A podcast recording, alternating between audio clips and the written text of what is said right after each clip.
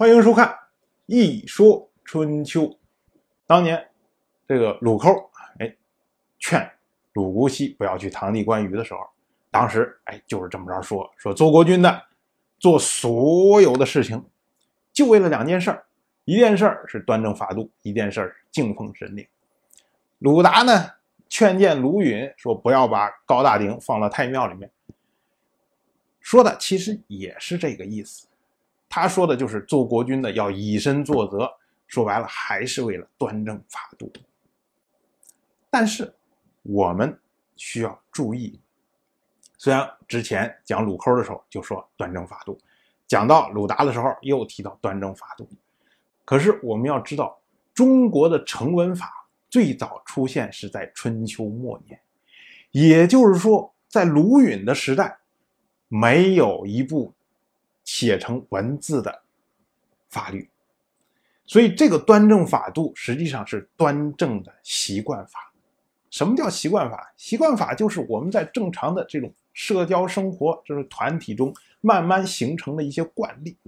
那么这些惯例，如果你违反了，就会有相应的惩罚。哎，这就是习惯法。那么鲁抠也好，鲁达也好，他们。总是不停的提国君要以身作则，如何如何如何。最重要的是什么？因为习惯法是会变的，它是一种惯例，它不是落成文字的死的东西，它是活的。当国君将这个贿赂当成是德行的时候，哎，那底下百官纷纷效仿，最后上下都将贿赂变成德行的时候，那这时候。习惯法就变化了，惯例就变化了，因为惯例变成了贿赂是对的，不贿赂是错的。那么时间长了之后呢，就变成贿赂是合法的，不贿赂是不合法的。这才是鲁寇、鲁达他们所担心的，因为当时没有一个落实成文字的法律条文，一旦大家都变成这样，那么这个法律本身就扭曲掉了。所以他们一再强调说端正法度，端正法度，其实目的是在这儿。不过呢，需要注意的是，鲁达和鲁寇一样，说了半天，最后没有人听。鲁寇当时劝鲁姑息不要去堂弟关羽，鲁姑息当时还敷衍了一句，因为鲁姑息是摄政成功嘛，所以他要小心谨慎嘛，所以呢敷衍了一句，但是偷偷的还是去了。鲁达呢劝这位鲁允，说他不要把高大鼎放到太庙去。鲁允呢，索性连敷衍都没有，直接就是不听。而鲁侯当时呢，因为鲁姑息不听他的话，所以呢就退隐了，回家待着去了。这位鲁达呢，还是厚着脸皮留在了朝堂里。为什么？原因是因为。鲁抠当时退隐的时候是年纪太大了，当年就去世了。我们知道他肯定身体不好嘛，所以觉得哎，何必呢？不称了。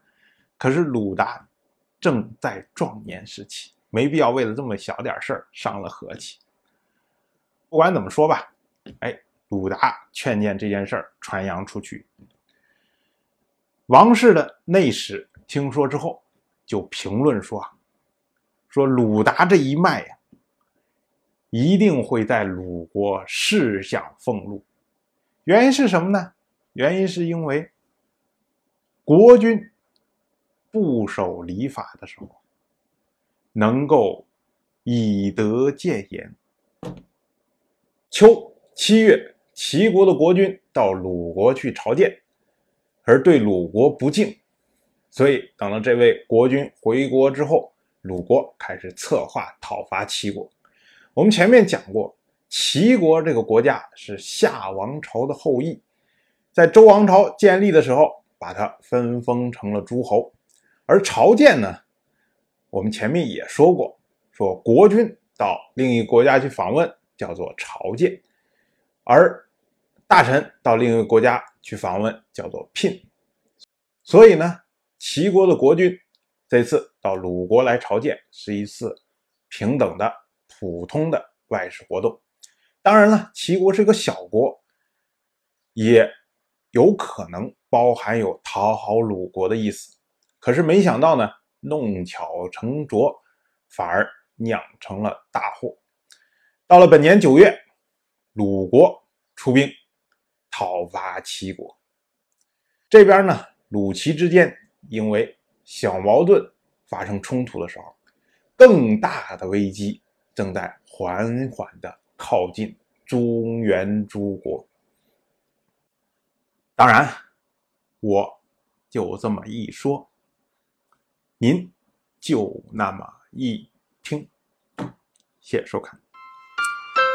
如果您对《一说春秋》这个节目感兴趣的话，请在微信中搜索公众号“一说春秋”，关注我。您不仅能得到《一说春秋》文字版的推送，还可以直接和我互动交流。